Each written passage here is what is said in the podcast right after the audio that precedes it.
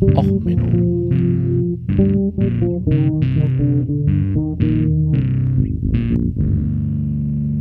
Der inkompetente Podcast über Dinge aus Militär, Technik und Computer, die so richtig in die Hose gingen. Herzlich willkommen zu Och Menno. Heute wieder eine Hybridfolge. Also ein bisschen rede ich über den Ukraine-Krieg und hauptsächlich über ein anderes Thema. Ja, das Thema heute Dreadnought, Seemacht macht Pleite. Äh, warum heute die Hybridfolge? Ja, ich habe äh, noch ein bisschen Bedürfnis, etwas über die ähm, Moskwa zu reden und überhaupt über Seemacht.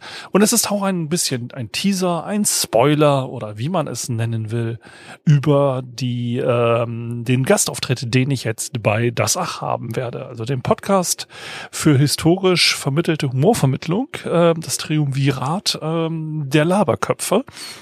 Ähm, je nachdem, wie schnell das jetzt Ganze geschnitten wird, wird demnächst irgendwann diese Bonusfolge rauskommen. Ich weiß es nicht, äh, habe dort keine Informationen und keine Aktien in den Schnitt. Ähm, aber hier schon mal so ein kleiner Teaser. Ähm, das Thema Seemacht habe ich jetzt seit ähm, mehreren Jahren auf dem Zettel, also den Gastauftritt bei das Acht, den äh, habe ich schon seit zwei Jahren vor, aber naja, Corona und so. Ähm, dadurch habe ich dieses Thema eine Zeit lang vor mich hergeschoben und habe auch so ein paar andere Sachen einfach ausgelassen. Deswegen ist das jetzt hier heute mal ein kleiner historischer Abriss über die Probleme von Seemacht und dann gehen wir weiter in das Problem, was die Russen damit haben und auch vielleicht ein wenig Deutschland.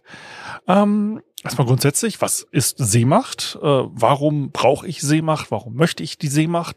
Naja, so ganz einfach gesprochen, 75 des Plan äh, Prozent des Planeten sind mit Wasser bedeckt. Das heißt, wenn ich jetzt also irgendwie Handel treiben wollte im mittelalterlicher oder vor mittelalterlicher Zeit, war es halt irgendwann sinnvoll, Waren auf Flüsse zu packen, aufs Meer zu packen oder sonst was. Es sind dort viele Nahrungsressourcen, genannt Fische, auch im Wasser, äh, Seealgen äh, und sonst was kann man da auch essen. Und äh, es ist also so für den Menschen schon interessant. Seit frühester, äh, vorhistorischer Zeit hat man am Wasser gewohnt, man hat Trinkwasser, man hat Nahrungsmittel oder Salzwasser ähm, und so weiter. Also es hat sich immer angeboten, in der Nähe von Wasserläufen, Wasserflächen oder ähnlichem zu siedeln. Irgendwann sind dann die Menschen auch auf die Idee gekommen, hey, wenn ich da so einen Baum aushöhle, dann kann ich damit übers Wasser paddeln. Und äh, wenn ich übers Wasser paddeln kann, stelle ich fest, ich kann messe größere Lasten tragen, als wenn ich es auf dem Rücken trage. So, wegen, ne? So, und deswegen gab es schon immer Handelsströme an Wasser. So, wenn ich jetzt einen Handelsstrom habe, das heißt, ich habe ein Schiff und ähm, dann kann ich damit gut Handel treiben. So, die Hanse und so weiter haben sich ausgebreitet. Jetzt natürlich das Problem, wenn ich jetzt rein Handelsschiffe habe, die sind voll mit richtig tollen Gütern, ja, dann kann ich ja sagen, hey, du hast 20 Mann Besatzung, ich habe hier hm, 70 Mann, die haben alle Speere und die haben Schwerter und du hast nur dicke Kaufleute, lieber Hamburger Kaufmann, gib mir doch mal all das, was du im Schiff hast. Und wir sind nett, wir töten dich nicht, weil wir möchten ja, dass du vielleicht wiederkommst. Nur so, Piraterie. Aber man muss ja auch überlegen, ob ich jetzt einen Händler töte oder nur ausraube. Äh, ja, egal.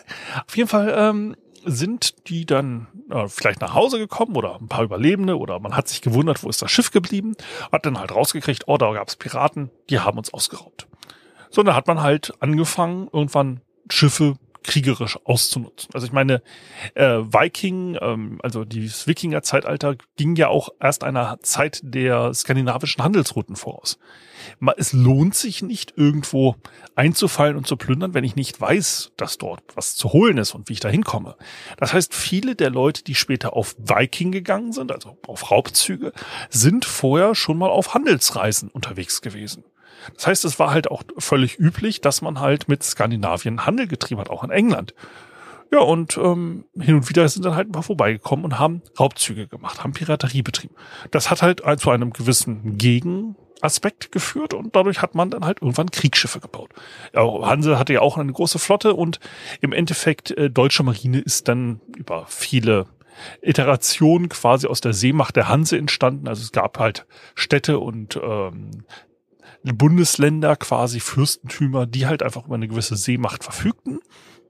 Also Kriegsschiffe. Seemacht heißt nichts anderes als, ich kann meine eigene Macht rausprojizieren aufs Wasser. Die ist ein bisschen schwieriger als die Landmacht. Weil die Landmacht, ähm, also wenn ich ein Heer habe, muss ich nur gucken, was hat mein Nachbar. also wenn ich als Fürst Fridolin auf meiner frivolen Festung sitze, muss ich gucken, was hat der Karl da drüben nebenan? Ja, der hat fünf Leute unter Waffen. Gut, dann habe ich zehn Leute unter Waffen, habe ich doppelt so großes Heer wie er und kann ich ihn überfallen. Kann ich seine Burg überfallen? Muss ich natürlich gucken, wie groß ist denn hier der quasi äh, Force Multiplier, also wie groß verstärkt jetzt seine Burg, seine Kampfkraft. Wenn ich jetzt aber sage, ah, die Burg ist auch ein bisschen schäbig, ähm, die verstärkt die Kampfkraft nicht oder wir treffen uns auf dem offenen Feld vom äh, Müller äh, Meier oder irgendwie ja, beim Bauern, ähm, dann kann man da ja einfach so eine schöne offene Feldschlacht machen. Meine zehn Leute gegen seine fünf Leute und dann gewinne ich und dann habe ich seine Burg übernommen. So grob vereinfacht funktioniert aus der Sicht eines ehemaligen Marinesoldaten das Heer. Völlig einfach, ich muss nur mehr Leute, mehr Technik und so weiter haben als mein Nachbar. Da gibt's natürlich auch Entwicklung und so. Bisschen schwieriger wird's dann mit Schiffen. So ein Schiff hat nämlich ein Problem. Es muss sich über 75 Prozent der Weltoberfläche bewegen. Das ist erstmal klimatisch eine Herausforderung. Also ein Schiff, das ich baue für das Mittelmeer, hat ganz andere Wellen, ganz andere Wassertemperaturen zu erwarten als ein Schiff, das ich im Nordatlantik unterwegs bin. Nordatlantik, Deadly's Cash und so hat vielleicht ja mancher von euch gesehen, diese Krabbenfänger der Beringsee, was die da an Wellen und so abkriegen. Ein Schiff, das für den Ententeich des Mittelmeers gebaut ist, weil das Mittelmeer hat keine hohen Wellen. Erstaunlich, wenn man keine lange Fläche hat, wo die Wellen, äh, wo der Wind auf das Wasser wirken kann, gibt's keine großen Wellen. Gut, in manchen Richtungen gibt's schon mal größere Wellen, aber im Vergleich zu einer richtig offenen See sind die Wellen dort relativ gering. Das heißt, ich kann also ein Schiff ganz anders bauen fürs Mittelmeer als für die offene See, für den offenen Atlantik. Das ist dasselbe, gilt halt auch. Es gab halt immer die Unterscheidung zwischen Küstenschiffen, äh, quasi, die an der Küste entlang fuhren und dann abends in der Bucht, an den Strand oder, ähm, in, oder in den Hafen gegangen sind. Deswegen war es ja auch so das Unerhörte, dass halt die Skandinavier, die Wikinger und so sich übers offene Wasser getraut haben. So, das ist halt einfach eine Art der Schiffskonstruktion. Die muss ich jetzt bedenken. Das heißt, um Seemacht wirklich zu haben, echte Seemacht, muss ich mich erstmal über den gesamten Globus bewegen können. Das hat seine eigenen logistischen Herausforderungen. Deswegen war ja, wie gesagt, die britische Flotte dafür bekannt, überall Stützpunkte zu haben, überall kleine Siedlungen, Kolonien und so weiter. Deswegen wollte man ja auch Kolonien. Damit man halt regelmäßig mal irgendwo anhalten kann und nicht immer von aufgebrachten Einheimischen eins auf die Nase kriegt, so, oder, ne, wenn man da landet, weil der Vorgänger hat sich doof benommen und äh, irgendwie den halben Stamm getötet, da möchte man jetzt halt wieder nicht hin und so weiter. Und deswegen haben die halt Kolonien auch bisschen mitgegründet. Also, also das erstmal das erste Problem mit einer Seemacht. Ich muss irgendwo hinfahren können und ich muss mich dahin bewegen können. Das heißt, ich habe eine gewisse Geschwindigkeit, die ist nicht hoch bei einem Schiff. Also selbst moderne Schiffe wenn ich wirklich schnell fahre, 50, 60 kmh, das sind dann richtig, richtig fixe Schiffe, die dann da richtig Kraftstoff für verbrauchen. Man fährt eher so 20, 30 kmh mit jetzt heutigen Schiffen, wenn man gemütlich unterwegs ist, sogar noch langsamer. Das heißt, ich habe eine gewisse Reisezeit. Ne, ich muss einfach mal von Amerika nach Europa oder von Europa nach Amerika oder nach Afrika. Und das dauert halt einfach. Ne? Das sehen wir ja auch in diesen Logistikketten, die jetzt zerfallen. Das heißt, das erste Problem bei der Seemacht ist, ich muss erstmal überall hinkommen. Das heißt, ich muss mein Schiff stabil genug bauen, dass es alle möglichen klimatischen Bedingungen ab kann. So, dann muss ich da noch Leute draufpacken, weil irgendjemand muss ja dieses Schiff bedienen. Dann muss ich dafür sorgen, dass diese Leute während der Reisezeit nicht durchdrehen. Deswegen berühmte Meutereien und so kennt man Meuterei auf der Bounty äh, ja, und ähnliches kann man auch mal drüber was reden, aber im Endeffekt, ich muss dafür sorgen, dass meine Leute, die da an Bord sind, die Reise halbwegs überstehen. Das heißt, ich muss denen auch Essen mitgeben, ich muss denen Schlafplätze mitgeben, ich muss denen alles so mitgeben, was man so für den menschlichen Komfort erwartet, wobei man natürlich je nach ähm, Staatsform und Art und Weise, wie man seine eigenen Soldaten sieht, dort vielleicht ein bisschen unterschiedlich ähm, rangehen kann. Also es gibt da so ein schönes äh, Video jetzt zur Zeit, wo die Moskwa 2008 und auf See war. Das werde ich euch auch verlinken. Apropos äh, Musik äh, habe ich noch gar nicht erwähnt. Heute äh, Sabaton mit Dreadnought. Wie gesagt, wir werden auf die Dreadnought noch zu sprechen kommen, wo ich die Moskwa erwähne. Es wäre nämlich das zweite Video, die Moskwa. Moskwa mit Moskau. Moskau auf Blockflöte gespielt. Richtig schlecht. Ähm, ja, also gibt es ähm, einiges äh, zu sehen. Ähm, ja, wie gesagt, die äh, Seemacht muss ich also von A nach B erstmal bewegen können. Ne, dann brauche ich erstmal ein bisschen Platz für ähm, meine Leute. Das ändert halt auch das Schiffsdesign. Das ist übrigens der große Vorteil bei der Luftstreitkraft, also äh, Luftwaffen und so.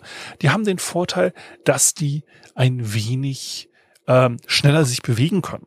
Das heißt, ja, die können nicht ewig in der Luft bleiben, aber die landen in regelmäßig und habe ich dort halt vor Ort Stützpunkte. Es gab dann Ideen, dass man auch Langstreckenbomber mit äh, Unterkünften baut und so weiter. Haben sie alles versucht. Aber im Endeffekt hauptsächlich baut man ähm, Flugzeuge so, dass sie ihre Mission machen, dann zurückkehren und landen können. Das kann man mit einem Schiff nicht unbedingt machen.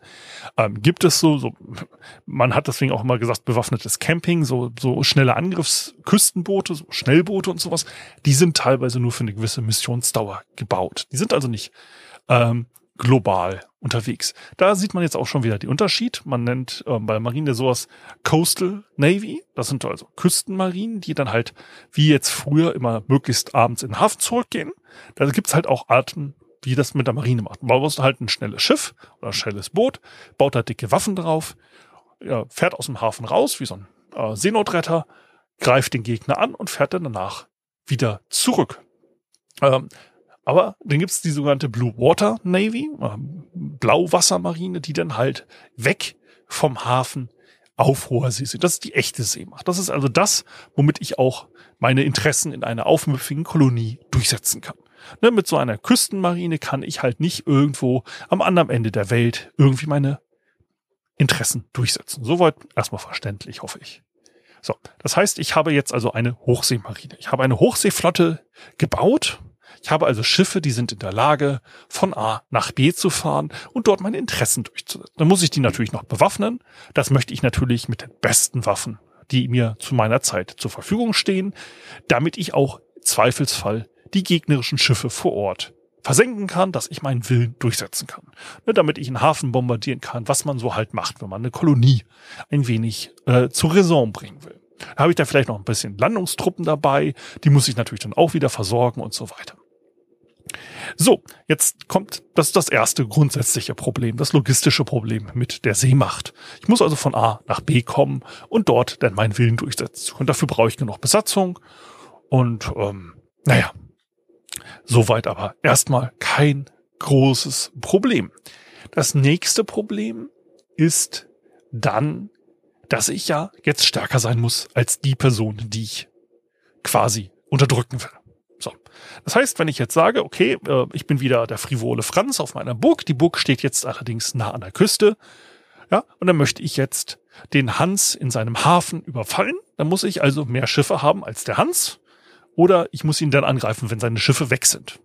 So. Das heißt, ich brauche jetzt also erstmal eine gewisse Anzahl von Schiffen, damit ich denn, wenn ich meinen Willen durchsetzen kann, genug Schiffe bei ihm vorbeischicken kann. Gut, Jetzt habe ich aber dann dummerweise noch einen doofen Nachbarn, den äh, Dietmar. Der sieht, dass ich jetzt meine Schiffe weggeschickt habe. Ja, und dann kann der mich ja angreifen. Das heißt, ich brauche genug Schiffe, auch um meinen Hafen zu verteidigen, wenn ich jetzt wirklich richtig, richtig Ambitionen habe. Das heißt, ich brauche mehr Schiffe als meine beiden Nachbarn zusammen. Und das ist jetzt nämlich genau der Punkt, vor dem die britische Krone stand. Das ist die sogenannte Pax Britannia. Nachdem sie jetzt hier ihre Kolonien in Amerika ein bisschen verloren hatten, weil sie auch nicht genug Macht ausüben konnten, weil alle anderen Staaten äh, so ein bisschen zwischengefugt haben, haben sie dort ein, ähm, ein quasi Gesetz erlassen. Ein inoffizielles erstmal, aber von 1815 an haben sie eine Seemacht unterhalten, die zweimal so groß war wie die Flotte der nächst beiden größeren Flotten zusammengelegt. Mit der Überlegung, jetzt haben wir eine Flotte, die ist irgendwo in der Welt unterwegs. Die macht jetzt immer ihren kolonialen äh, Polizeiaufsichten. Ähm, und dann haben wir unsere Home Fleet. Die Royal Navy hat immer eine Home Fleet. Die Heimatflotte. Diese Flotte sollte die britischen Inseln vor Angriffen beschützen. So. Jetzt haben wir also eine, viel Geld ein Rüstungsprogramm aufgelegt und haben dann erstmal Segelschiffe gebaut. Holz wurde abgeholzt. Dadurch haben wir auch in Europa diese Entwaldung sehr doll vorangetrieben. Viele die heutige europäische Landschaft ist nicht die heutige europäische Landschaft, wäre es nicht für die Marinen. Ja, im Mittelalter wurde das komplette Mittelmeer abgeholzt, um Schiffe zu bauen. Um denn von dort A nach B zu segeln, Handel zu treiben und so weiter. Die Küste, die man am Mittelmeer kennt, diese gesamte mediterrane, gesamte mediterrane Landschaft, sah in der Antike anders aus. Sie war stärker bewaldet. Man hat Inseln komplett von Bäumen befreit. Das, was wir heute als Mittelmeerlandschaft kennen, ist nicht das, was es wirklich in der Antike war. Man hat dort massiv entwaldet. Großbritannien hat massiv entwaldet. Es laufen jetzt noch Aufforstprogramme in Schottland. Die sind jetzt, glaube ich, hoch auf vier Prozent äh, der gesamten Fläche in Schottland sind bewaldet. Das waren früher mal über 20 Prozent. Ähm, Deutschland ist halt auch entwaldet. Nicht ganz so massiv. Wir waren halt nicht ganz so massiv im äh, Flottenbau unterwegs. Aber wir sind auch schon im Vergleich zu anderen ähm, Ländern deutlich entwaldet wurden. Ähm, ja, und dann auch die ganzen britischen Kolonien. Überall, wo die Briten irgendwie Holz schlagen konnten, wurde Holz geschlagen. Das heißt also, der Flottenbau der Briten hat ganz massiv äh, die Welt verändert im Abholzen von Wäldern. Gut, dass wir das jetzt im industriellen Maßstab wegen Rinderzucht und so weiter anders machen, äh, müssen wir ja mal, ne? Muss man ja nicht drüber reden. Aber man hat jetzt also ganz massiv investiert, man hat massiv Ressourcen investiert in den Flottenbau. Und dann gab es so eine doofe Erfindung, die Dampfmaschine. Plötzlich gab es diese dreckigen Ingenieure, die dann auf einmal Schiffe mit Dampfmaschinen ausgestattet haben. Damit konnte dann so ein Dampfschiff auf einmal, was ein Segelschiff nicht konnte. Es konnte gegen den Wind fahren. Und wenn ich gegen den Wind fahren kann und mein Gegner kann es nicht, kann ich ihn besser versenken. Weil ich kann ihm abhauen. Er kann mir nicht folgen. Ich kann aus seiner Kanonenreichweite bleiben. Dadurch gab es auf einmal den Drang, überall muss man jetzt eine Dampfmaschine einbauen. Weil der Gegner hat eine Dampfmaschine, dann brauche ich auch eine Dampfmaschine. So, jetzt waren aber alle Schiffe ohne Dampfmaschine taktisch wertlos. Weil ein Schiff mit Dampfmaschine kann ein Schiff ohne Dampfmaschine ausschalten. Weil es kann einfach gegen den Wind fahren, der andere kann nicht hinterher und dann kann ich gemütlich auf ihn schießen, während der andere nur doof dasteht. Hm. Das heißt, ein Kriegsschiff braucht eine Dampfmaschine. Für eine Dampfmaschine brauche ich, oh, äh, äh, Eisen. Ja, ich brauche jetzt auf einmal Eisen. Mhm. Okay. Eisen, Eisen, Eisen, Eisen und ich brauche Kohle. Jetzt musste, hat man angefangen, überall auf der Welt Kohle abzubauen und hat auch überall Kohledepots angelegt, damit man mit den Dampfschiffen äh, überall auch wieder seine Macht ausbauen kann. So, jetzt hat man sich überlegt, oh man, ich habe ein Dampfschiff, da habe ich ein bisschen mehr Energie zur Verfügung. Ich kann mehr Gewicht an so ein Schiff dranpacken als mit einem Segelschiff. Weil Segelschiff muss ich immer größere Segelflächen machen und ist halt einfach eine gewisse Begrenzung dort. Okay, dann hauen wir da mehr ähm, äh, Gewicht dran. Was können wir mit dem Gewicht machen? Oh, wir können das Schiff panzern. Da gab es die sogenannten Panzerschiffe. Hat man angefangen, Stahlplatten auf die Schiffe zu schrauben, weil dann kommt eine Kanonenkugel nicht durch. Dann gab es auf einmal das Bedürfnis, bessere Geschütze zu bauen. Und dann gab es eine Rüstungsspirale bei den Panzerschiffen. Das sorgte irgendwann dafür, dass man diese Taktik, die man unter Napoleon, Lord Nelson und so weiter, die Schlacht bei Trafalgar im Napoleonischen Kriegen, man ist mit den Segelschiffen hintereinander hergefahren, liegt halt an der Windrichtung und so, und hat aus den Seiten der Schiffe geschossen. Warum schießt man aus den Seiten der Schiffe? Naja, Schiff muss man bauen, ne? länger als breit. Also macht es Sinn, ich kann die Geschütze nur in der Breitseite aufstellen. Das ist hydrodynamisch halt so vorgegeben. Das heißt, man ist hintereinander hergefahren, hat an den Seiten die Klappen aufgemacht, hat mit den Kanonen rausgeschossen. Das war damals so Standard. So, und jetzt konnte ich auf einmal gegen den Wind fahren. Ja, aber das Schiff muss immer noch so gebaut sein, also hat man immer noch mehr oder weniger auf den Breitseiten die Geschütze aufgestellt. Dann kann man irgendwann auf die Idee, hey, wenn ich das Ganze in so einem drehbaren Turm aufstelle, dann brauche ich weniger Geschütze. Dann kann ich zu beiden Seiten feuern. So, dann hat man irgendwann so Panzerschiffe mit Türmen gebaut. aber in verschiedensten Kanonengrößen und so. Und dann kam irgendwann mal der Lord äh, Fischer vorbei, äh, damals dann irgendwann erster Lord äh, der britischen Marine, und hat sich gesagt, wir wollen das alles vereinheitlichen. Man hatte eine riesen Rüstungsspirale, aber man hat halt als Großbritannien immer noch vorweggearbeitet. Man hatte halt immer noch die größte Flotte von allen und hat dann angefangen äh, zu sagen, okay, wir wollen das jetzt verbessern, wir wollen einfach auch ein bisschen weniger bauen. Das ist uns alles ein bisschen zu teuer. Wir wollen einfach Schiffe bauen, die sind so Kampfkraft, äh, kampfstark, dass der Gegner einfach nicht hinterherkommt. So. Und dann hat er halt auch noch ein anderer verrückter Brite irgendwann die Dampfturbine erfunden. Wie das muss ich auch mal in Ruhe ausführen, je nachdem, wie euch dann auch die Achfolge gefallen hat. So, und die Dampfturbine war halt besser als die Dampfmaschine. Man konnte schneller fahren, effizienter fahren.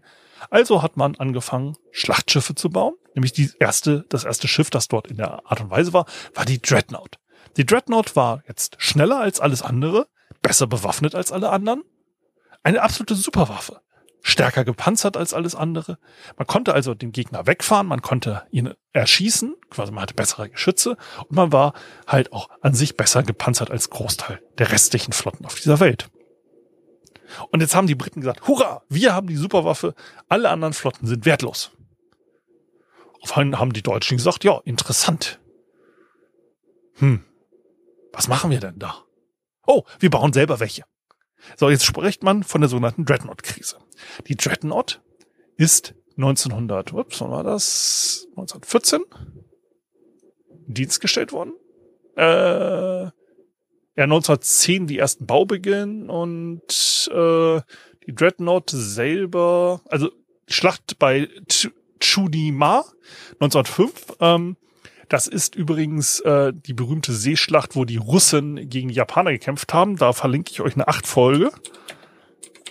Ähm, das ist eine wunderbare äh, Geschichte, ähm, wie die Russen überhaupt hingefahren sind. Ähm, ein absolutes Desaster. Ähm, Deswegen habe ich die Story auch noch nicht gemacht, weil es, wie gesagt, da eine Achtfolge gibt. Ich verlinke sie euch auch unten. Auf jeden Fall hat man 1905 gesehen, okay, wir brauchen bessere Schlachtschiffe. Man hat dann die Dreadnought entwickelt.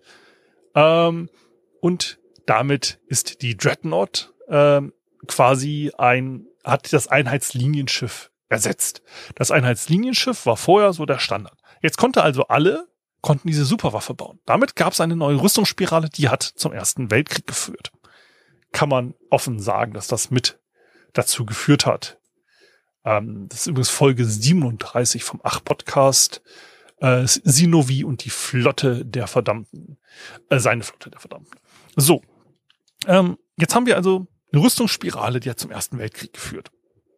So, jetzt haben wir im Ersten und Zweiten Weltkrieg auch eine gewisse Rüstungsspirale. Da ging es los mit U-Booten und äh, Flugzeugträgern. Man hat also ne, äh, hat verschiedene Waffenklassen nacheinander aufgebaut. Man hat erst gesagt, okay, das Schlachtschiff wird dominieren und dann haben irgendwann die Amerikaner mehr mit Flugzeugträgern gearbeitet, hat man festgestellt, so ein Schlachtschiff funktioniert nicht gut gegen Flugzeuge. Jetzt haben sie aber ganz viele noch Schlachtschiffe gehabt. Ich meine, die Amerikaner haben bis in die 80er Jahre noch Schlachtschiffe verwendet. Oder haben sie noch im Arsenal gehabt. Nicht wirklich verwendet.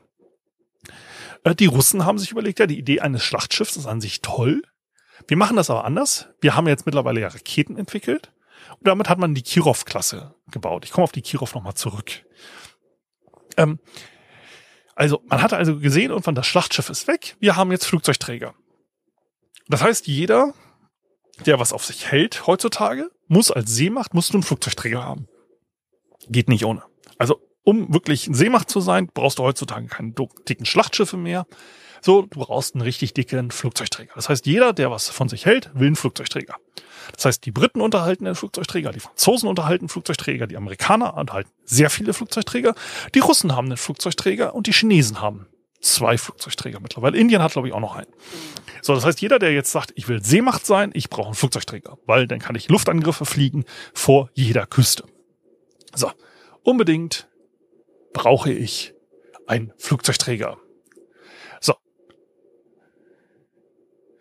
Ähm, diese Idee, dass ich halt bestimmte Klassen brauche, ergeben sich dann halt durch die damalige oder zu dem zeitgültige Marinetaktik. Diese ändert sich dann aber auch schlagartig. Wie gesagt, mit der Dreadnought hat sich's geändert, mit dem Aufkommen des Flugzeugträgers hat sich's geändert. So, in den 1960er Jahren kamen dann die Luftabwehrraketen ähm, zur Geltung. Die Flugabwehr wurde deutlich besser. Das habe ich ja mit der Talos-Missile jetzt in der letzten regulären Folge auch noch erklärt gehabt.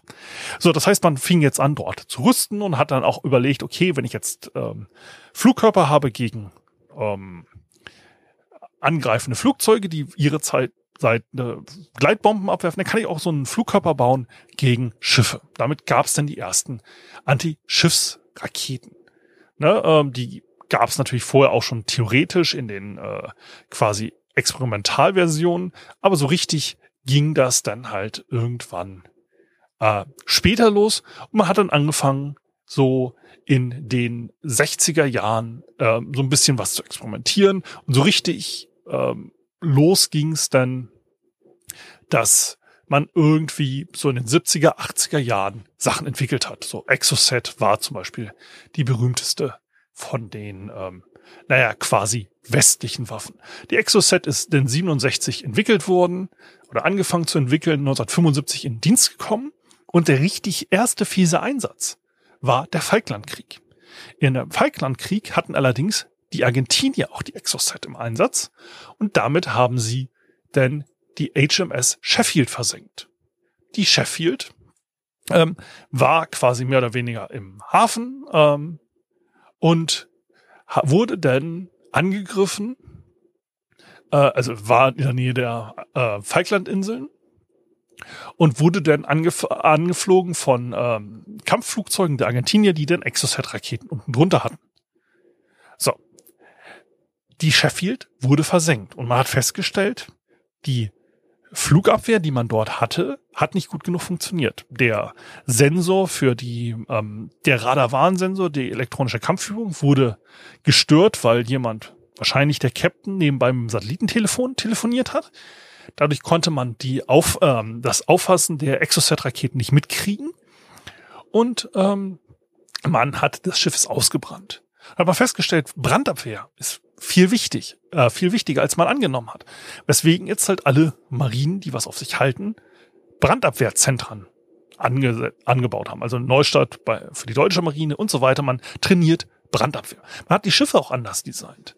Man hat halt angefangen, die Schiffe viel mehr abzuschotten. Im wahrsten Sinne des Wortes. Also ein Schott, ein wasserdichter und rauch- und branddichter äh, branddichte Stahltüren überall einzuziehen. Die Sheffield war auch aus Leichtmetall teilweise gebaut, wo man festgestellt hat, Aluminium brennt verdammt gut. Also hat man jetzt angefangen, äh, Schiffe wieder mehr aus Stahl zu bauen, mehr Wert auf Brandhemmung zu legen.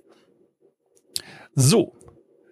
Man hat also dort ähm, versucht jetzt mit dieser Sheffield-Krise ganz massiv die, die Schadensabwehr, die gesamte Art und Weise, wie man damit äh, umgeht, zu äh, ändern. Ähm, man hat dort halt ähm, verschiedenste Sachen umgebaut und man hat jetzt auch ähm, quasi aufgehört, die Uniform zum Beispiel von Marinesoldaten aus Nylon und Baumwolle zu machen, ähm, aus so schmelzbaren Sachen, sondern man hat angefangen halt auch mehr auf Anti brandhemmende Sachen Wert zu legen. Und hat dort halt ein, sich so deutlich, hat sich's verändert, wie die Leute äh, auch zu See fahren. Das hat aber jetzt auch Auswirkungen gehabt, ähm, wie die Leute ähm, kämpfen, wie man äh, vorgeht. Das ist interessant, deswegen äh, verlinke ich euch auch noch mal unten ein Video, ähm, direkt hinter der Sheffield, also in der Linkliste, wo ihr mal die Moskwa, also das russische Schiff, das jetzt versenkt wurde, äh, 2008 auf See seht. Ähm, dort seht ihr auch die Kleidung, die die Matrosen dort auf See tragen. Ähm, guckt sie euch einfach mal an. Also wie gesagt, in der deutschen Marine, die gesamte Uniform ist feuerfest. In der Beintasche trägt man einen sogenannten Anti-Flash, das heißt, seine brandfeste Haube, die kennt man so ein bisschen aus der Formel 1. Die zieht man sich übers Gesicht, damit das Gesicht nicht verbrennt. Man hat dann brandfeste Handschuhe auch dabei, die sind total scheiße, weil äh, man hat eine Zeit lang bei der Marine überall Touchscreens eingebaut. Die funktionieren mit den Handschuhen nicht so gut. Also haben damals nicht so gut funktioniert. Ich weiß nicht, wie es heute ist. Ähm, deswegen gibt's dann so diese Handschuhe, also, kennt ihr vielleicht auch aus dem James Bond, äh, ne, dass die Leute dann mit diesen Hauben vom Schiff sitzen. Äh, vor den Monitoren sitzen. Das ist genau das. Man versucht denn, wenn es eine Explosion gibt, dass die Leute nicht verbrennen und man dann auch gleich in die Brandbekämpfung gehen kann. So. Ähm, Brandbekämpfung ist, wie gesagt, total wichtig an so einem Schiff. Deswegen ist auch bei modernen Schiffen hast du automatische Sprinkleranlagen an Bord. Du hast automatische Halon oder andere Löschgase. Das war je nach Designzeit hat man also klimaschädliche Gase verwendet oder andere. Äh, wo du dann halt so 30 Sekunden Zeit hast, um aus dem Raum rauszukommen. Anschließend wird er mit einem Gas geflutet und das Feuer ist aus. Und die Leute, die nicht rechtzeitig äh, rausgekommen sind, mit denen brauchst du dich dann auch nachher nicht mehr bei der Verwundetenversorgung beschäftigen. Ähm, also da gibt's halt ähm, automatische Löschsysteme sind total wichtig, automatische Brandmelder sind wichtig. Man hat da heutzutage computerisierte äh, Systeme, was so unter Schiffen witzig ist, wenn man aus Versehen das falsche Profil lädt und das Schiff dann auf einmal feststellt, hey, ich bin am Sinken, weil die ganzen Sensoren sind weg. Hilfe, Hilfe, äh, Alarm. Ähm, also man hat dort sehr Wert drauf gelegt, dass man möglichst effizient ein Schiff vom Brennen und äh, vor so Flugkörpertreffern schützen kann. Das ist so ganz klar die sogenannte Sheffield-Krise. Man hatte vorerst die Dreadnought-Krise, dann Flugzeugträger, U-Boote und so weiter. Und es ist immer dabei, dass so eine Seemacht sich immer weiterentwickeln muss, weil sonst ist deine, wenn du deine Taktik und deine Doktrine nicht änderst, ist das wertlos. So das Problem beim Seemacht ist halt, ich muss jedes Mal neue Schiffe bauen. Ich muss neue Schiffe kaufen. Das ist total aufwendig. Beim Heer kann ich sagen, okay, die Taktik und die Strategie hat sich geändert. Ich kaufe jetzt einen neuen Panzer und setze den etwas anders ein, aber ich habe immer noch die anderen Waffensysteme, die kann ich dann noch für andere Aufgaben verwenden. Ist bei so Schiffen eigentlich nicht so. Wenn ich ein Schiff verwende, das taktisch, strategisch, waffensystemtechnisch veraltet ist, ist es eine Todesfalle. So, jetzt haben wir halt bei den Russen, die haben halt lange Zeit gesehen, oh, ich habe Flugzeugträger. Der Gegner hat Flugzeugträger. Man, die haben viele Flugzeugträger. Ich muss diese Flugzeugträger versenken. Das heißt, die Russen haben sehr viele Schiffs, Anti-Schiffsraketen gebaut, die so, so zum Beispiel die Basalt, Ne, das ist äh, äh, nachher aufgerüstet worden zu der Sandbox, was ist, ähm, oder die Vulkan, was jetzt halt auf der Moskau versendet, äh, verbaut wurde. Das Ding ist elf Meter lang. Das ist ein riesen Klomber. Ja, oder halt die Granit oder wie sie im äh, quasi NATO-Code heißt, die Shipwreck. Die Shipwreck-Rakete, der Granit-Komplex, die haben sogar so gemacht, dass sie eine Schwarmintelligenz in diese Raketen eingebaut haben oder in diese Flugkörper.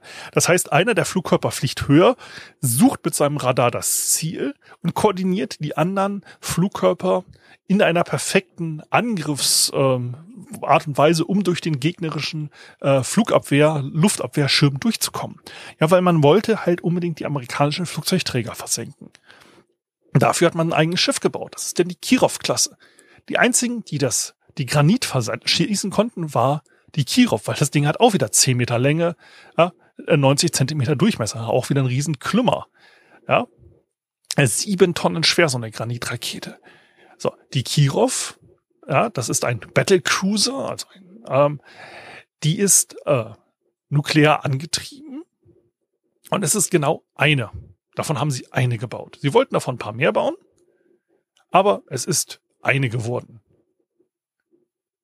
Ähm, man hat dort versucht, die Kirov-Klasse im äh, quasi Ende des äh, oh nee, Entschuldigung, äh, es sind äh, insgesamt vier, äh, fünf ge äh, geplant worden, 1974 bis 1998 gebaut worden. Davon sind vier äh, fertig geworden und eine ist noch aktiv. Also die Kirov selber als äh, jetzt mittlerweile umbenannt als ähm, wie heißt sie jetzt original? Wie heißt denn jetzt? Hast du noch Kirov? Mal kurz nachgucken. Äh, ach so.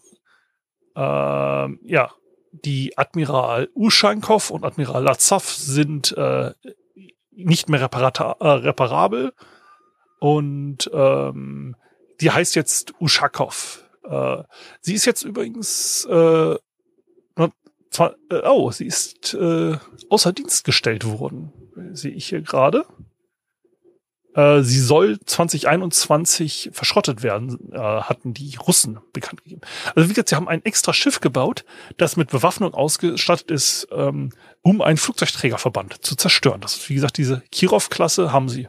Wie gesagt, Entschuldigung, hatte ich komplett äh, vergessen. Ich habe die Kirov einmal gesehen im Schwarzen Meer auf einer Schulfahrt.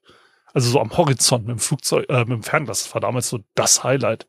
Das ist so das Einhorn der Marinewelt. Ja, so ein Schiff extra gebaut, um einen Flugzeugträgerverband zu zerstören. Also wie gesagt, extra diesen Granitkomplex drauf, extra Flugabwehrraketen mit Nuklearsprengköpfen, um ganze Schwärme an Flugzeugen runterzuholen.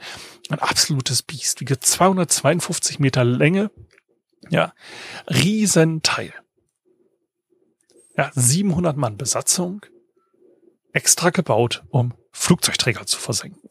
Was ist denn mit der, ähm, naja, mit der Slava, also die Moskwa-Klasse? Hm, das ist auch extra gebaut, um Flugzeugträger anzugreifen. Nicht so heftig wie jetzt eine Kirov. Die Kirov war ja, wie gesagt, völlig, fast so groß wie ein Flugzeugträger. Ähm, die ist die etwas kleinere Nummer. Jetzt keine 200 irgendwas Meter lang, sondern nur 187 Meter lang. Aber auch 16 Raketen Vulkan dabei. Vulkan ist auch explizit ein Anti-Flugzeugträger. Waffe.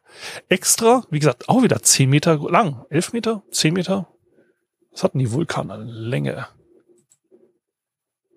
Äh, Vulkan hat als Länge 11 Meter 70, also fast 12 Meter Länge. Ein riesen Trümmer. Ja, deswegen, wenn ihr euch die Bilder anguckt von der Moskwa, diese riesen Rohre, die da sind, ähm, einfach um mal einen Vergleich zu haben, ich hau euch auch mal noch einen Thread äh, in die Show Notes, da seht ihr mal, wenn ein Mensch neben so einem Teil steht. Ist auch ein Video äh, verlinkt, äh, Moskwa Cruiser What You Need to Know vom HI äh, Sutton. Das sieht man dann auch mal ein paar Bilder so von, vom Schiff selber. Spannend. Ähm, also extra gebaut, um einen Flugzeugträger zu versenken. Aber wann wurde sie gebaut? Ja, 1979 vom Stapel gelaufen, in Dienst gestellt, 82, Kiellegung 1976.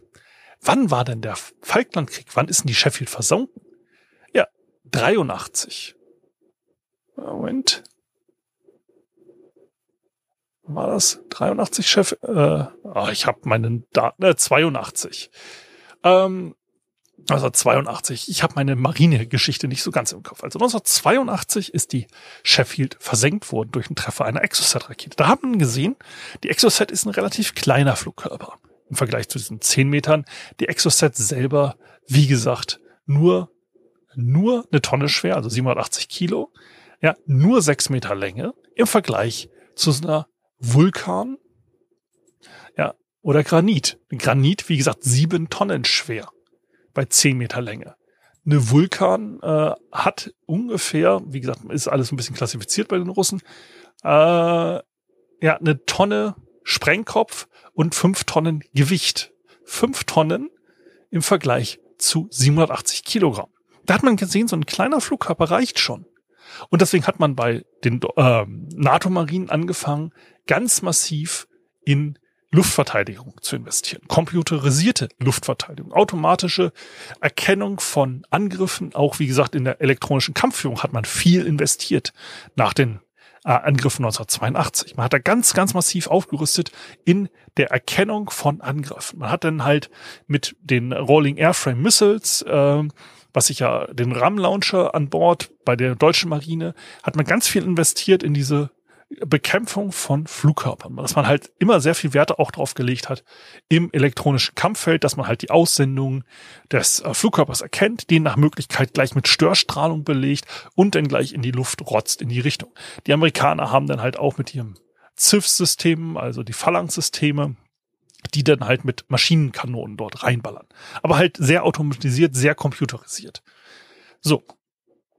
Und der Designtrend äh, war dann halt klar bei den äh, NATO-Staaten, man braucht keine so riesen ähm, Trümmer von Flugkörpern. Das ist natürlich auch gefährlich. Wenn ich da fünf Tonnen Treibstoff in, oder fünf Tonnen Flugkörper am Oberdeck stehen habe, sind das fünf Tonnen explosives Material, die mir da am Oberdeck rumstehen. Das, das ist so diese Designphilosophie, die man auch bei den Russen sieht. Dass man diese riesen Trümmer von äh, Flugkörperstartern bei den Schiffen sieht. Das sieht immer so komisch aus. Da hat man auch so die kleinen Schnellboote und so, die haben dann so riesen Trümmer. So ein Exocet-Launcher, das ist halt einfach so ein, wenn man sich beim Schnellboot das mal angeguckt hat, das sind hinten einfach so mehr oder weniger kleine Containerchen, die da stehen. Diese Dinger sind ja auch bewusst so gebaut, diese Flugkörper, dass ich sie von einem Truck aus schießen kann. Also so ein Kipplaster mehr oder weniger. So, damit ihr eine Größe habt. Also ein normaler Kipplaster, da hat man halt statt einer Kippladefläche hat man hinten dann die Flugkörper drauf. Also es ist nicht so irgendwie mit Anhänger, ähm, ein LKW, sondern so ein normaler. Kenne mich mit LKWs jetzt nicht so aus. Also wir haben einen normalen LKW und dort, von denen aus kann ich jetzt solche Flugkörper verschießen. Ja, der RBS 15, äh, den wir an Bord hatten, den kannst du halt auch, oder da gibt's extra Truck-Start-Versionen bei den Skandinaviern. Ja, der ist halt auch nur fünf Meter, oder was hatte der? 4,35 Meter Länge. Ja, so ein Starter hat dann halt so seine fünf Meter, äh, steht dann so eine hässlicher Schuhkarton bei dir hinten auf dem Flugdeck oder bei den äh, Korvetten war es halt nicht das Flugdeck so hinten, ähm, sondern halt so ein Zwischendeck. Ja, das RBS-Deck bei den Fregatten Bremen-Klasse hattest du halt auch ähm, extra ein Deck, so ein quasi Zwischendeck. Auf, da stand auch wieder einfach so ein kleiner Schuhkarton. Da waren die Dinger drin. Es ist jetzt im Vergleich zu den russischen Konstruktionen relativ klein. So, bei den russischen Konstruktionen, wie gesagt, die Moskwa ist noch von der alten Designphilosophie. Und das ist halt das Problem. Eigentlich müsste man die Moskwa-Klasse ersetzen durch was, was nach 1980 gebaut wurde. Mit moderner Technik. Du bräuchtest modernere Flugkörper, da musst du dran forschen. Du brauchst vollautomatisierte Radarsysteme, nach besten äh, sogenannte Phased Array Systeme. Das ist dann halt, da hast du kein Rad drehendes Radar mehr, sondern hast du halt äh, überall Radarsender und Empfänger am Schiff montiert, quasi in flachen Platten und dann Computer kontrolliert, dass du da dann irgendwelche Strahlen aussendest und dass du mit dem Computer wieder ähm, quasi auseinanderrechnest. Also an sich technisch nicht schwierig, du brauchst halt nur gute Computerleistung und Präzisionselektronik, Präzisions-HF-Technik und so weiter. Das ist alles hm, technisch heutzutage kein großes Problem mehr, kostet halt nur Geld. Du brauchst hochmoderne Flugkörper, wie zum Beispiel jetzt diesen Neptun, den die Ukraine entwickelt hat. Ja, einen sogenannten Sea-Skimmer, der möglichst flach über der Wasseroberfläche fliegt und dann auch Wellen automatisch erkennt und dann halt nicht in eine Welle reinfliegt. Das heißt, je tiefer du über der Welle fliegen kannst, desto weniger kann dich das gegnerische Radar auffassen, desto später können die reagieren. Die Russen haben das Problem gelöst mit Hyperschall. Ja, Hyperschall heißt, ich fliege einfach so schnell, dass ich möglichst schnell beim Gegner bin. Ich hatte das ja in der letzten Folge mal durchgerechnet. Die Moskwa, also ein Flugkörper entdeckst du auf ungefähr 30 Kilometer wenn du, ne, Radarhorizont, Erdkrümmung und so weiter. Diese 30 Kilometer hat ähm, so ein Neptun braucht dafür 120 Sekunden, bei knapp 900 kmh. Wenn ich jetzt sage, ich fliege dreifache Schallgeschwindigkeit, dann kann ich jetzt sagen, okay, dann brauche ich nur noch 40 Sekunden. Damit hat natürlich der Gegner viel weniger Zeit zu reagieren. Ich kann sie viel schlechter abschießen. Deswegen die Russen haben einfach gesagt, gut, ich krieg's nicht so hin mit dem Tieffliegen, ich fliege einfach schneller. Schneller fliegen heißt, größeren Treibstoffvorrat, Riesentrümmer von Flugkörpern wieder, mehr brennbare Last an Oberdeck. Und ähm, wie gesagt, auch die Brandabwehr, die Moskau wurde nie aktualisiert auf zentralisierte Brandbekämpfung, auf Sensorik, Telefonie an Bord, dass ich sagen kann, hey, hier und hier brennt's. Wenn du dir das Video anguckst, wo die 2008 auf See sind, die rennen da mit nacktem Oberkörper rum. 2008 war der Wartungszustand auch so scheiße, dass noch nicht mal die Reling in Ordnung war. Also das, ne, diese kleinen Metallpfosten mit den Drähten drumherum, dass keine Außenboards geht. Das heißt, denen war das Geld noch nicht mal vorhanden, um zu verhindern, dass ein Seemann aus Versehen über Bord gehen kann. Ja, bei der deutschen Marine kann man die Reling auch runterklappen für den Waffeneinsatz und so. Die sind aber heile gewesen. Das sieht man in den Videos, dass da alles kaputt ist. Und da muss man sich halt überlegen, will ich überhaupt eine Seemacht sein? Habe ich so Interessen, die ich weltweit verteidigen muss. Russland ist ein Riesenland. Natürlich, ha, ich will hier meine, die amerikanischen Flugzeugträger, ich will Amerika bedrohen. Das ist äh, der Ansatz. Indien als Weltmacht will jetzt auch dabei sein, deswegen haben die auch einen Flugzeugträger. China als Weltmacht will auch einen Flugzeugträger. So ein Flugzeugträger kostet aber verdammt viel Geld. So eine gesamte Flotte dahinter kostet verdammt viel Geld. Und wenn du dann halt immer sagst, das muss aus dem eigenen Land sein, ich muss da selber was erforschen. Ich brauche da eigene Waffensysteme. eigene Radarsysteme, eigene Computersysteme, dann wird das sehr schnell teuer. Das ist nämlich das Riesenproblem der deutschen Marine. Man baut Schiffe, damit die deutsche Werftindustrie, die ist ja wichtig, äh, wichtiger Faktor hier in Kiel und so, damit die zeigen können, dass sie tolle Schiffe bauen können, in der Hoffnung, dass andere Marinen bei Deutschland Schiffe kaufen oder U-Boote. So, jetzt hat man aber gesagt, ich brauche Überwasserbau, ich brauche Unterwasserschiffe, muss ich alles bauen. Muss ich alles selber am besten eigene Waffen entwickeln, eigene Computersysteme oder wenigstens bei NATO-Partnern günstig einkaufen. Russland kann das nicht. Russland hat alles im eigenen Hause. Die haben alles aus dieser Sowjetentwicklung weiterentgeführt. Das heißt, die haben ein riesen Budgetproblem. So eine scheiß Flotte kostet Geld, weil so ein Schiff muss sich warten.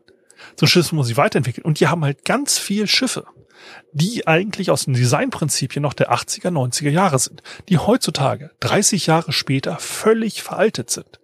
Die kann ich komplett einfach aus dem Wasser schießen. Und das ist das Problem. Und damit haben wir hier wieder das Problem. Wenn ich Seemacht sein will, muss ich halt 75 Prozent des Planeten kontrollieren können. Und ich muss halt eine bessere Flotte haben als alle anderen auf dem Planeten.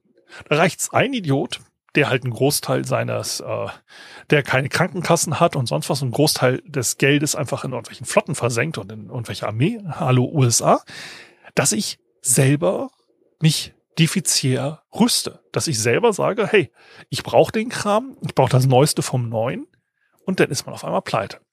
Und die Moskwa selber ist halt, wie gesagt, völlig veraltet. Und die, auch die Schwarzmeerflotte, wenn ich mir da die Liste angucke an Schiffen, die haben nichts richtig Modernes. Und dann sieht man halt weitere Sachen, wo man sagt, okay, ne, der Flugzeugträger, der ist dafür bekannt, regelmäßig zu brennen bei den Russen. Ja, deren Admiral Kutsenkov, der ist äh, einmal mit seinem Trockendock untergegangen, ja, 2018, denn 2019 hat er gebrannt.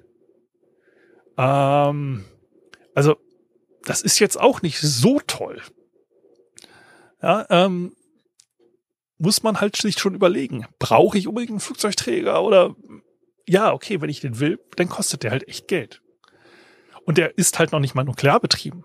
Die haben, wie gesagt, Nukleartechnik haben die Russen, aber die versuchen den als normal Dieselbetriebenen, also naja, ist ja eigentlich kein Diesel, das ist ja das Schweröl. Der qualmt halt schon im Normalbetrieb. Deswegen hat man immer gewitzelt. Brennt der gerade wieder oder fährt er halt wieder nur normal von zur See? Ähm, ja. Ähm, das ist halt so ein kleines Problemchen. Wenn ich dann halt immer so viel Geld ausgebe, um meine Flotte äh, zu unterhalten und dann halt was Veraltetes habe, was mir unterm Arsch weggeschossen wird. Man, äh, es gibt auch so westliche Analysten, die sagen, dass diese Korruption, die man jetzt ähm, in Russland überall sieht, in Kombination mit den teuren Ausgaben für eine Flotte, für ein Weltraumprogramm und so weiter dafür gesorgt haben, dass auch die Armee in diesem Zustand ist. Es gibt halt jetzt ähm, Anzeichen, dass die teilweise Panzer nur mit Zweimannbesatzung fahren. Was das Minimum ist, was die brauchen, um überhaupt den Panzer kämpfen zu können. Wir europäische Panzer oder NATO-Panzer haben Viermannbesatzung meistens. Das heißt, du hast einen Fahrer, du hast einen Schützen, du hast einen, der die Kanone lädt und du hast den Kommandanten, der das Ganze befehligt und sich umguckt. Bei den Russen haben sie gesagt, okay, wir machen den Lader weg, da machen wir äh, also Autolader rein, also Roboter. Dieser Autolader hat natürlich seine Vorteile, hat aber auch seine Nachteile. Zum Beispiel, dass die Türme dann wegfliegen, wenn sie getroffen werden, weil die Munition direkt unter dem Turm sitzt. So. Jetzt kann ich natürlich sagen, bei einem westlichen Panzer, ja, okay, wenn jetzt der Schütze ausfällt oder wenn der Schütze gerade mal draußen pinkeln ist, dann kann der Lader das Geschütz immer noch bedienen, kannst dann natürlich nicht nachladen oder der Kommandant geht an die Schützenposition. Also ich habe da eine gewisse Flexibilität im Panzer selber. Ich kann also einen gewissen Verlust kompensieren. Jetzt habe ich natürlich, wenn ich drei Leute Besatzung habe, kann ich natürlich ein bisschen weniger prozentual einfach kompensieren, weil ich habe einfach weniger Personal da. Jetzt gibt's Anzeichen, dass die Russen scheinbar, wenn man sich die Videos anguckt, wirklich nur mit zwei Mann fahren. Und zwar mit dem Fahrer, den brauchst du, um den zu fahren, und dass der Kommandant auf die Schützenposition geht. Damit kann ich jetzt mehr Panzer besetzen, als Personal da ist. Weil dann kann ich mit weniger Personal mehr Panzer fahren. Hat natürlich den Nachteil, dass der Kommandant nicht mehr gemütlich sich umguckt. Ja, dass das System nicht mehr so klar ist. Und anscheinend scheinen da einige Panzerverluste einfach dadurch zu sein, dass sie zu wenig Personal hatten. Genau das ist das Problem. Dass wenn ich jetzt versuche, auf allen Spielfeldern zu spielen, weltpolitisch groß zu spielen, dass ich dann mich differenziell rüste. Das kann man auch mit der Bundeswehr beobachten. Ich bin, wie gesagt, ehemaliger Marineoffizier. Ich stehe total für die Marine. Aber was wir teilweise an Schiffen zur Verfügung hatten, für das Budget, das wir hatten, da hätte ich eher einen skandinavischen Weg gemacht. Ich hätte kleine Küsteneinheiten gebaut, mit denen ich meine Küsten bewachen kann, mit ziemlich dicken Waffen drauf, dass ich sage, so wie die Skandinavier, kommt, ne, geht ein Flugzeugträgerverband in den Fjord, kommen ein paar rauchende Felsen raus, weil, äh, wie gesagt, ein Flugzeugträgerverband in der Nähe der skandinavischen Küste ist ein toter Verband. Die Skandinavier können halt nicht paar hundert Kilometer rauswirken, aber alles, was in den Hoheitsgewässern ist, ist tot. Punkt, Ende aus. Keine Diskussion. Und ähm, Deutschland hat Weltmacht, äh, Weltmarktführend für U-Boote in flachen Gewässern. Wir waren marktführend bei äh, schnellen Einheiten, bis jetzt die Skandinavier, wie gesagt, danach gerüstet haben. Wir waren relativ gut bei Begleitfregatten und so weiter. Aber wir haben halt einfach auf allen Hochzeiten mitspielen wollen. Wir waren, wir sind immer noch äh, Technologieführer gewesen bei der Minenjagd, Minenjagdeinheiten für Marineeinsätze. Und man hat halt auf allen äh, Sachen gespielt und hat damit teilweise das Budget kaputt gespielt. Und die Russen, die haben das Problem halt noch krasser. Und deswegen, wir werden, ich sehe nicht mehr, dass die russische Marine relativ großartig in äh, den Konflikt eingreift. Wie gesagt, die Türkei hat äh, den Bosporus zugemacht, damit kommt man offiziell nicht mehr in das Schwarze Meer rein. Und ich sehe es auch nicht, dass die Russen jetzt eine Flotte zusammenstellen, aus ihrer Nordmeerflotte und aus den restlichen Einheiten, mit dem Flugzeugträger dabei und sagen, hey, ich bin hier Flugzeugträgerverband ich fordere die Durchfahrt. Ich fahre jetzt hier durch. Wenn du was dagegen machen willst, werden wir uns verteidigen, sonst greifen wir die Türkei nicht an, aber wir fahren jetzt äh, in Istanbul unter der Brücke durch und schönen Tag noch. Das sehe ich nicht. Die Russen haben nicht die Kampfkraft. Die Russen haben nicht die Technologie, um diese Durchfahrt zu erzwingen. Weil, wie gesagt, die Türkei hat auch moderne Reinheiten. Die Türkei kann halt sagen, oh, gut, dann sind die Flugzeugträger, äh, der Flugzeugträger mal weg. Das, das kann halt Russland nicht verteidigen.